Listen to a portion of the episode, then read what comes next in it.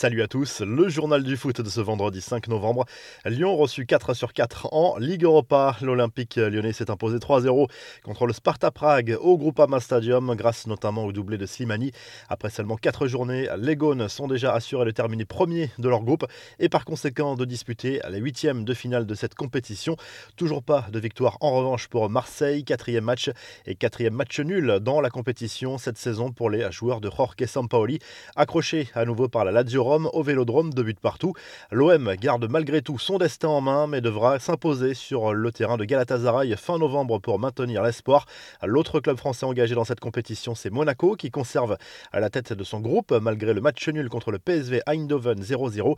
Les Monégasques accueilleront la Real Sociedad fin novembre dans un match qui pourrait leur permettre d'accéder directement au huitième de finale.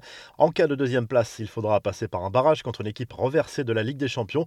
Un coup d'œil sur les autres résultats de la soirée. Victoire de Naples à Varsovie, match nul un partout entre l'Aïster et le Spartak Moscou. Dans le groupe de l'OM, Galatasaray a été accroché par le Lokomotiv Moscou un partout sur son terrain. A noter également le carton de Leverkusen 4 à 0 contre le Betis Séville. Moussa Diaby a inscrit un doublé, Fekir a été expulsé. On jouait également en Conférence League jeudi soir. Rennes se contente d'un court mais précieux succès contre Murat qui lui permet de conserver la tête de son groupe devant Tottenham et Vitesse Arnhem. Prochain match le 25 novembre contre les Néerlandais au Roazhon Park.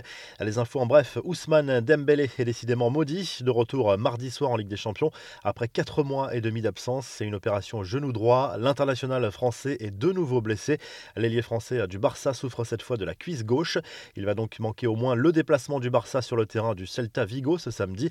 Dembélé a déjà manqué 98 matchs avec le Barça depuis son transfert en provenance du Borussia Dortmund. Au total, il a été écarté des terrains pendant 670 jours, soit quasiment 2 ans.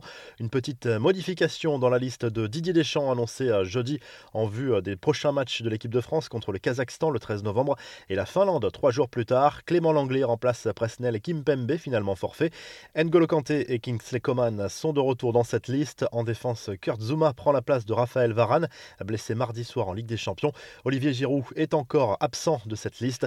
Enfin, cette tendance qui se confirme pour Erling Haaland, touché à la hanche depuis deux semaines. L'international norvégien pourrait ne plus rejouer en 2021 selon son père qui prédit un retour à la compétition début 2022.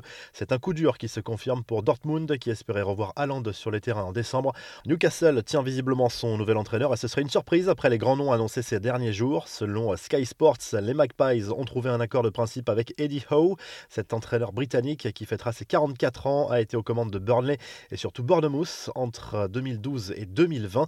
Enfin, Cristiano Ronaldo a déjà un plan tout tracé pour sa retraite, à en croire le Sun, la star des Red Devils, envisage de rester en Angleterre pour sa retraite, pour y élever ses enfants et poursuivre ses affaires.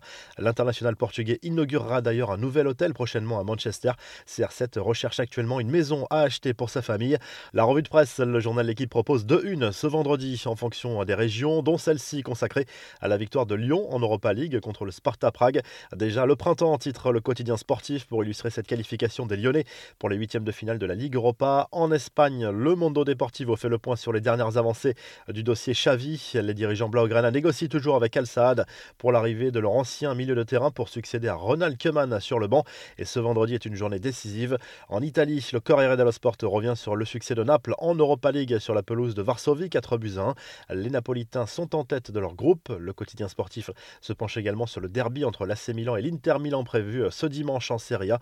La Juve affrontera la Fiorentina ce samedi. Si le journal du foot vous a plu, n'hésitez pas à liker et à vous abonner pour nous retrouver dès demain pour un nouveau journal du foot.